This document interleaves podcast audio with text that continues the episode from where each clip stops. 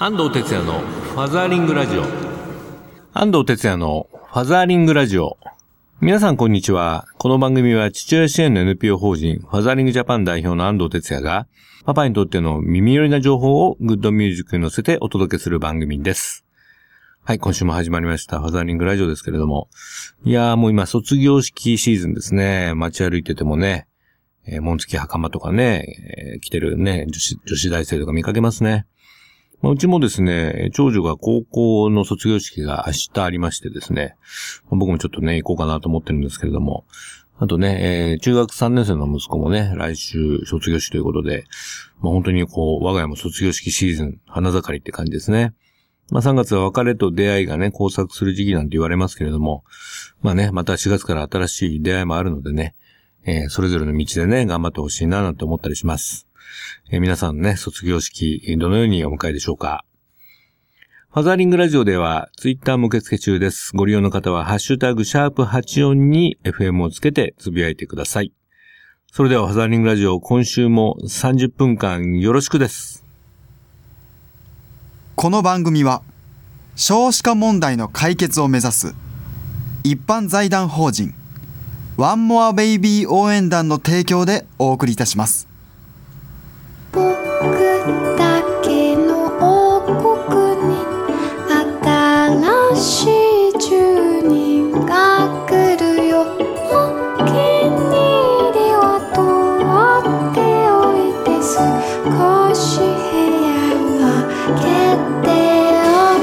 ワンモアベイビー応援団フ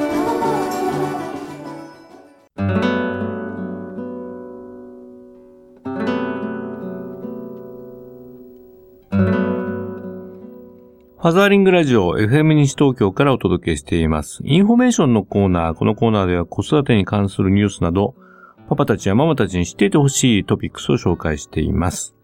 今日はですね、また、ファザーリングジャパンの緊急フォーラムのお知らせです。今度のテーマは、働き方改革。長時間労働のね、是正といったテーマで3月18日に行います。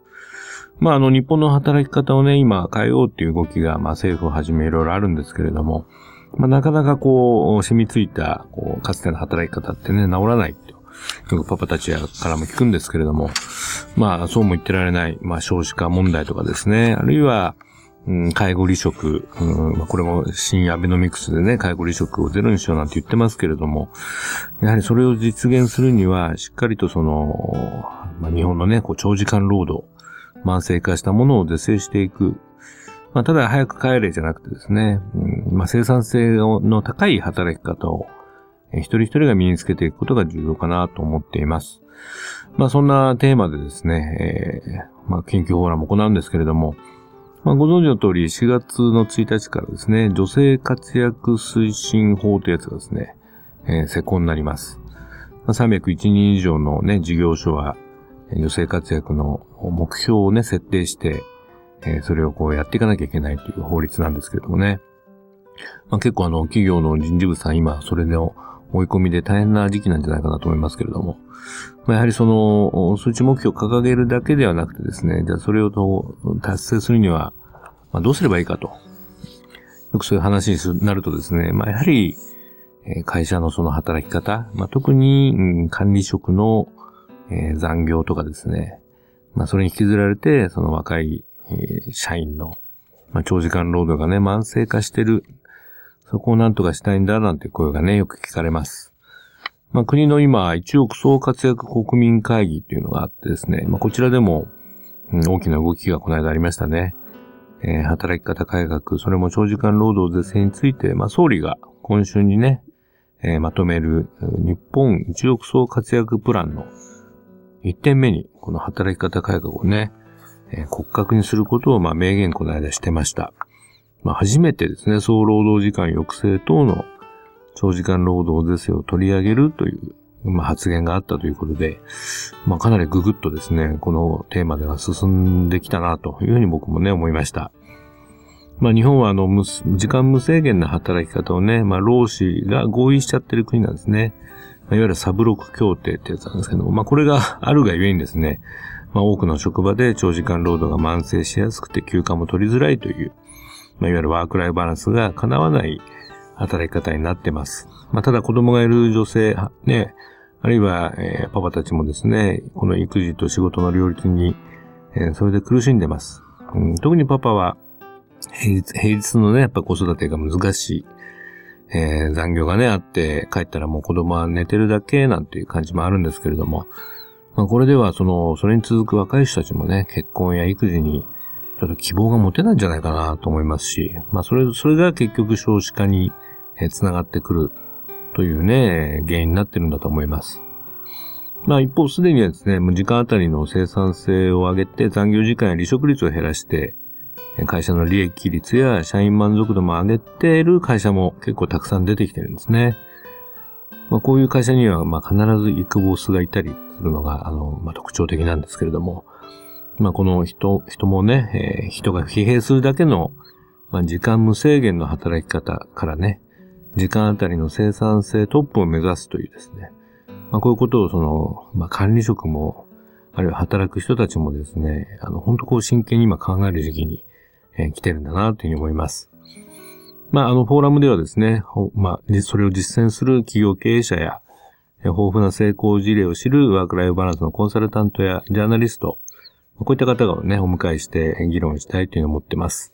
子育てや介護中でね、仕事との両立に悩む方、プレイパパ、プレイママ、学生、生産性向上を考えたい経営者、などなどね、このテーマに関心ある皆さんはぜひ参加していただきたいと思います。えー FJ 緊急フォーラム、日本の働き方は本当に変えられるのか長時間労働がなくなれば、企業や社会はもっと豊かになる。3月18日の18時20分から、えー東京港区虎ノ門のオランダヒルズ森タワーで開催になります。えー詳しくはファザーリングジャパンのホームページをご覧ください。以上、インフォメーションのコーナーでした。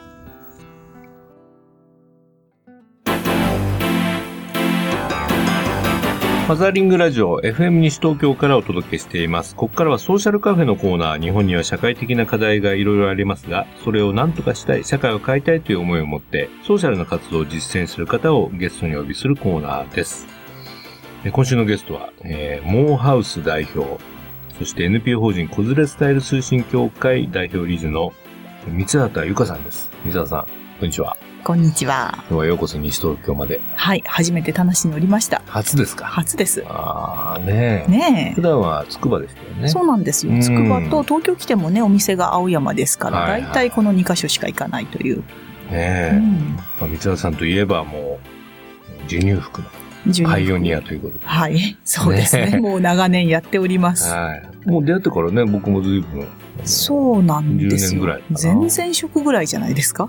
かもしれないでそうそう。本屋さん時代じゃない？あ多分。本屋さん時代ですよ。そうそうそう。えライライター、ライターズで。ライターズネットそうワークで。そうそう。ライターズも長いんですよ、私結構。そうでしたね。本書いてないのに、あ、一冊しか書いてないのにそも。そもそうですよね。うんライティングというか、うん編集とかですよね編集ですね。ね私は編集の方だったので。えー、三畑由香さんは倉敷出身。お茶の水女子大学を卒業後、パルコにいらっしゃるんですよね。そうです、パルコで。うんはいまあ、その頃、おお母さんになって、まあ、子育てとかをそうですねね。してたということで、はい。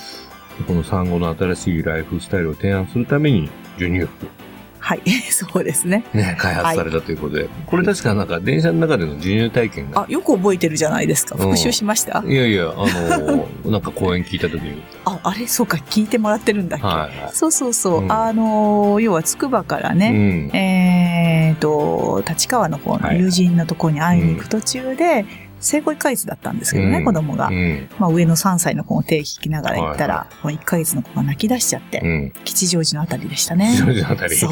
くっきり覚えてるわけですね。くっきり覚えてるわけですよ。はい。で、もう周りの人の注目をすごい浴びるわけですよ。うん。でね、迷惑かけてんじゃないかっていう、もう思いのあまり、はい子供もかわいそうだしという思いのあまり、うん。電車から降りればいいのうに、ん。それ思いつかないんですね。で、まあ、しょうがなくですうね、ん。電車で胸を出しての授乳とおいうのをやったのが18年前です。ーなるほど。はい。まあ、その時の少し、なんていうの、こう、うんまあ、難しさというか、恥ずかしさみたいなものを、そう。これ何かこう、みんなお母さんこうだろうと、うんいうことですか？そうですあの、割とね、私は、あの、結構そのあたり、安藤さんに近いと思うんだけど、うん子育てって楽しまなきゃ損じゃないって思ってたんですよ。うん。で、そんなに子育てって、あの、大変大変って言いたくないよなと思ってたんですけど、まあ、その時の体験はやっぱり大変だったんですよね。大変だし恥ずかしいし、で、あの、周りのお母さんがやっぱり大変大変って言ったり、外に出たがらないわけが、はいあこういうところにもあるんだなっていうのが、ようやくね、二人目にしては、い。ぼーっとしてるから、やっと分かって。なんかこう、公共の場だとね、うん。もお母さん、あの、すいません、すいませんって言ってますよね。そうなんです。一回そういうタイトルの対談にも出ました。あえらで、あの、母を、母は謝らねばならないかみたいなね。そうですよね。まあでもね、あの、全然謝る必要が本当あるわけじゃないし、うん。でもそれを、外に、お母さんが外に出るためのツールうん、として、まあ授乳服っていうのは一つありかなと。なるほど。まあ本当にね、その時は一階の主婦ですから、うん。社会に対して呼びかけることなんかできないし、はいはいだったらまあ自分で解決しちゃえばいいんじゃないの？っていうことで、えっ、とね、そう、この間思いついたんですけど、はいはいあのね、えっ、と、茨城って、つくばって暗いんですよ。何が？道路が暗いの。あ、そうですすごい暗いんです昼間しか行ったことないんそうですよね。。あのね、あの、広いから、道がいっぱいあるから、うん街灯がないの。ああ、確かに。そう。高いビルもないしねそうそうそうそう、あんまりねでね、あんまり家も少ないし暗いんです。で、中学生やね、小学生、暗くて怖いじゃないですか。でも街灯全部つけろって、うん。うん効率悪いわけですよ。はいはだったら自分が光っちゃえばいいじゃんって最近思いついたの。いなるほど。それは授乳服だと。うんう。ん。え光る授乳つまり世の中にたくさん授乳室をふあの増やしまくることってできないし、うん安心して行ける場所をどんどんどんどん増やすっていうのも、箱物作るの大変じゃないですか。だったら自分で授乳室を着てしまえばいいでしょっうん。ていう風な発想かなってうん最近、あの、行政の人と話してて、うん思いついて、うんこれは光る、光る服と一緒なんですっていう話をしたんですけどね。えじゃあ、あの、なんか、け傾向みたいな。あ、そうそうそう。あの、街灯を作る代わりに自分が光っちゃえば、うん普通あの、なんか、あの、車からの安全のためあに、そうそうそうそうそう。光るのつけてますよね。みんな肘とか。そうそうそうそうああれを。そう、あああいう発想が、あまあ、授乳服は光らないんだけど。箱物をたくさん作るよりはね自分で着てしまえば、自分で解決できるじゃないっていう、なるほどねうん、街灯がないって文句言わないで自分が光っちゃえばいいんじゃないっていう風な。さすがパルコ出身の編集者なですね。ですかいやいやいいや、や、その発想はね、三沢さんならではで、そうですか。素晴らしい。はい。はい。で、そのね、モーハウスの活動を始められて、はいまあ、ここで始めたのが、まあ、これも話題の子連れ出勤ですね。あーまあ、古くて新しいワークスタイルだったんですけども、はい。もうこれもいろいろ、あ賛否いろいろあったんじゃないですか、最初は。んとね、いや、火はあんまりないです。そうですかそう火は昔アグネス・ロンソってあった。あ、昔ありましたよね。あれから、まあ、時を経て、時を経てまあ、まあ、その、ピもなくなってきたと。ううんん、あの私たちの子連れ出勤に関しては、まあピはなくはないんだろうけど、うんほとんどねあのないないに等しいですね。僕も青山のね、ショップ行った時に、あそうそうそうそうそういうお母さんがいて、うんまあ、みんな非常に自然体で仕事されてて、で、ちょっと赤ちゃんになるとね、すぐ見に行ったりとか。そうそうそうあこれいいなと思いましたね。ですよまあね男。性はまだなかなか難しいかなって当時は思ってましたけど、男性はね。まあここからパパもいけるんじゃないかな。あいけると思います。うん。あのーまあ要は何かっていうと、うん。赤ちゃん連れて働いてるっていうことなんですよね。うん。で私自身が起業した時はまだ子供が生後数ヶ月。うん。で当然ながらこの子連れて働いてるし、あの実は授乳服って全然売れないんですよはい。未だに。あ、そうなんうん、未だにそうなの。うん。はいで、えー要は売れないってことはスタッフもいないわけですよ。はい。でボランティアみたいなね、お母さんが何人かいて、うんうんまあ、みんな赤ちゃん連れてきてると。うんそれでどうにか仕事になってて、うんまあ私は当たり前だと思ってたんですけど、外から見るとそれってすごい珍しいじゃない、んっていうことで、えー取材をね、日経なんかから取材を受けて、うんで、取材を受けて初めて、あ、これって珍しいんだって気がついて、はいはい。それで、じゃあ、あえてね、うん。お母さんになるといろんなこと我慢しなきゃいけないって思ってるし、うん。働くには子供預けなきゃいけないってうん。みんな思ってるけど、うん。そうじゃないんだよね。こういう、こういう風な解決方法もあるよっていう発信をするとみんな元気出るかなって思って、それでやってます。ね。うん。そういう発信が大事ですよね。発信ね。まあ、特に日本人はこう、周り見ちゃったりね、うん常識と言われてるものえに、え、え。あの取り込まれていっちゃうんだけども。そうですねまあ、よくやってみたら案外こっちもいけるじゃん、みたいなね、そうそうそうそうそう。発想って大事ですよね。うん、そうなんですよね、うんなんかこれに反対一個の意見に反対っていうんじゃなくって、単純に反対じゃなくてもう一つこうそこから派生してきたような,、うんなんかオルタナティブみたいな感じね、はいはい。っていう風な答えの方がうん。なんとなくかっこいいなと思ってるので、ついついそういうものを探しちゃう。本当にこう、生粋の編集者です。えそうですか？いや、てか、僕もそういうタイプなんで、ね。でしょ、うんでしょ、うん、安藤さんも人そうだと同じことをやるってのはね。そうなんですよちょっとつまんないね。しそう、つまんないんですよ。はいあの、同じことをやって改良した方が多分成功するんだけど、日本人は改良得意だからね。うん、そうなんですよ。よ。逆転の発想もそうだし。そうそうそうそう。まあやっぱりそういう方がこう思わぬ効果っていうかね、うんあの違うステークホルダーもつながるだろうしね。うん、そうなんですよね。まあ、僕らがやってる男性の育休なんかまさにそうでね本。当ですはね。まあ、みんな空気読んで取らないんだけども、とまあ、うちの会みんな取るんで、取ってみたらすごくプラスばっかり本当本当、うん、そうまさに昨日その講演をやってきたところなので 行政で、はい。やっぱ、り繋がってますね。はい、ファザリングの宣伝もしつつ、あありがとうござはい。いますね。まあ、光畑さんは、あの、2014年の APEC でも、あ、エイペック、はい、ね女性と経済フォーラム、はい。女性と経済フォーラムのね、日本代表としてスピーカーを務められたねえ、びっくりで。す。ワールドワイドに活躍いやいやいや、そんなこことないんですけど、英語できないんですけどね。英語で喋ってきました。そうですか。はいまあこの子育て、ね、子連れスタイルっていうものがね、こう社会とこう、もっと繋がってほしいなと思うし、そうなんですよ、ね。赤ちゃんの力ってあるじゃないですか。うん、ね赤ちゃん見てこう、機嫌悪くする人あんまりいないっていうか、そうですうね。ん、みんなをこう、笑顔にしてくれるんで。そうそうそうそあの本当に東京のあの丸の内とか、ああいう大手町歩いてると、本当に子供を排除してる街だう。なって。そう。感じたりもするんでね。そうですね。うん、まだまあ、あの、青山とか、まあこういう増えましたね。ところはだいぶね、その、ええ子連れでもいろいろ行けるようになってるんだえけどえええええこのビジネスマンとかパパたちの、うんあの、昼間生息してる街そっ、ってか。そういう場所こそ赤ちゃん連れて出没したいですね。我々はその育休中のパパたちで、わざとあの辺でパパランチとかやるんですよああ、いいですね。そう、わざとわざとそれわかる。すそうごいわかる。あの、い異様ですよ、雰囲気的にもうんですよねうんあの、ベビーカーをしたパパたちがね、うんうん急にうん。ランチタイムにあの、ビジネスランチ食べてる。また発信ですね、そうこれも。で、僕はあの子供いないんだけど、こんなあの革ジャンとかでいきなり現れるんで、明らかにあね、のグループはなんだこうね違和感のある。それ大事。そう、ね。私もだってエイペック赤ちゃん連れて行こうとしたもんね。ああ、そうですか。そう。うんでも、あの、ほら、北京だったからねあ、セキュリティカードが出ないのと、やっぱりその空気ね、そう、それで連れてけなかったけどそうですか。うんね。まあ、今後、まあ、光畑さん個人といいますか、こういう NPO もやってますけれども、ええええどんなビジョンで。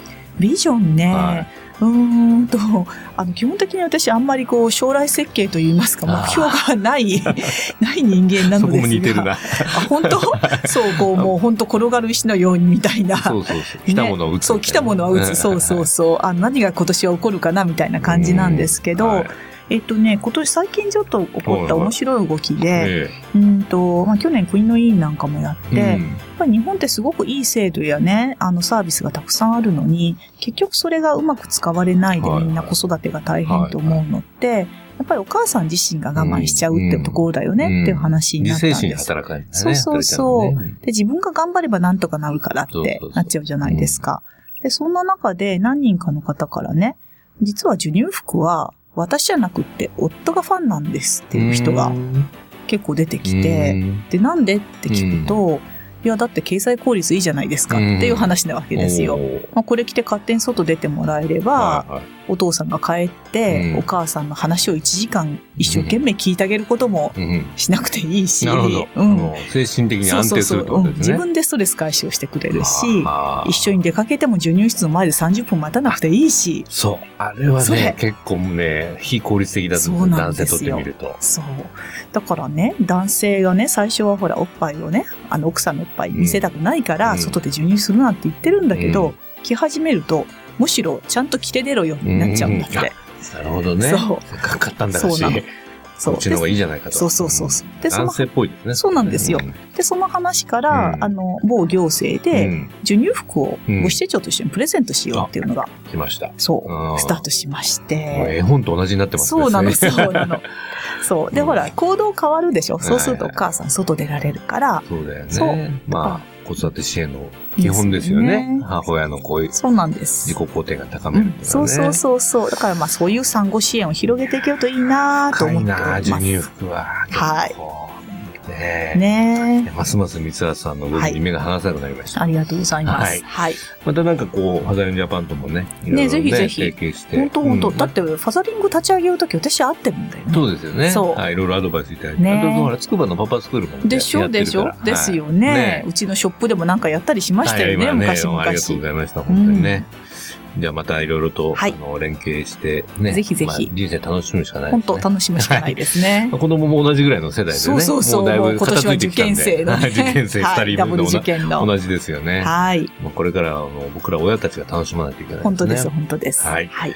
はい。というわけで今日のソーシャルカフェはモーハウス代表の三畑ゆかさんにお越しいただきました。はい三畑さんどうもありがとうございましたどう。もありがとうございました。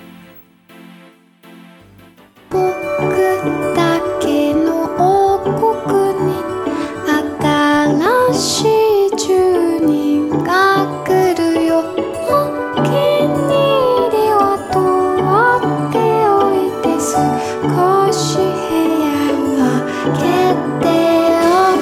ワンモアベイビー応援団ファザリングラジオそろそろお別れの時間になりました。イベント情報です。3月15日火曜日、岡山県高橋市に、えー講演で行きます。上司が変われば組織が変わる、働き方が変わるという、まあ、イクボスですね。これあの、地元の企業さんたちに向けての、えー講演会が開催されます。3月の15日、16時から、えー交流会入れて20時まで開催になります。会場が高橋市役所3階の大会議室になっています。お問い合わせは高橋市子ども未来課までお願いします。電話086621-0288 086621-0288です。それからファザリラジオからですね、今日は一つお知らせがあります。えー2年間、えー続けてまいりましたこのファザリングラジオですけれども、えーこの3月いっぱいで、えー終了と、まあ、一旦終了ということになります。えー皆さん本当に2年間ね、いろいろありがとうございました。まあ、たくさんのゲストにね、おいでいただきましたけれども、えー僕もさらにまた勉強になったりしてね、えー超充実した、えー時間でしたね。放送はあと2回あります。えー3月19、26、えーまた土曜日の朝にね、お会いしたいと思います。えーこれまでね、聞いた感想とか、えーまあ、最後に何かメッセージがあれば、えーメールとお寄せいただけたらというふうに思います。FM 西東京のホームページからリクエストメッセージのバナーをクリックして入力して送信ください。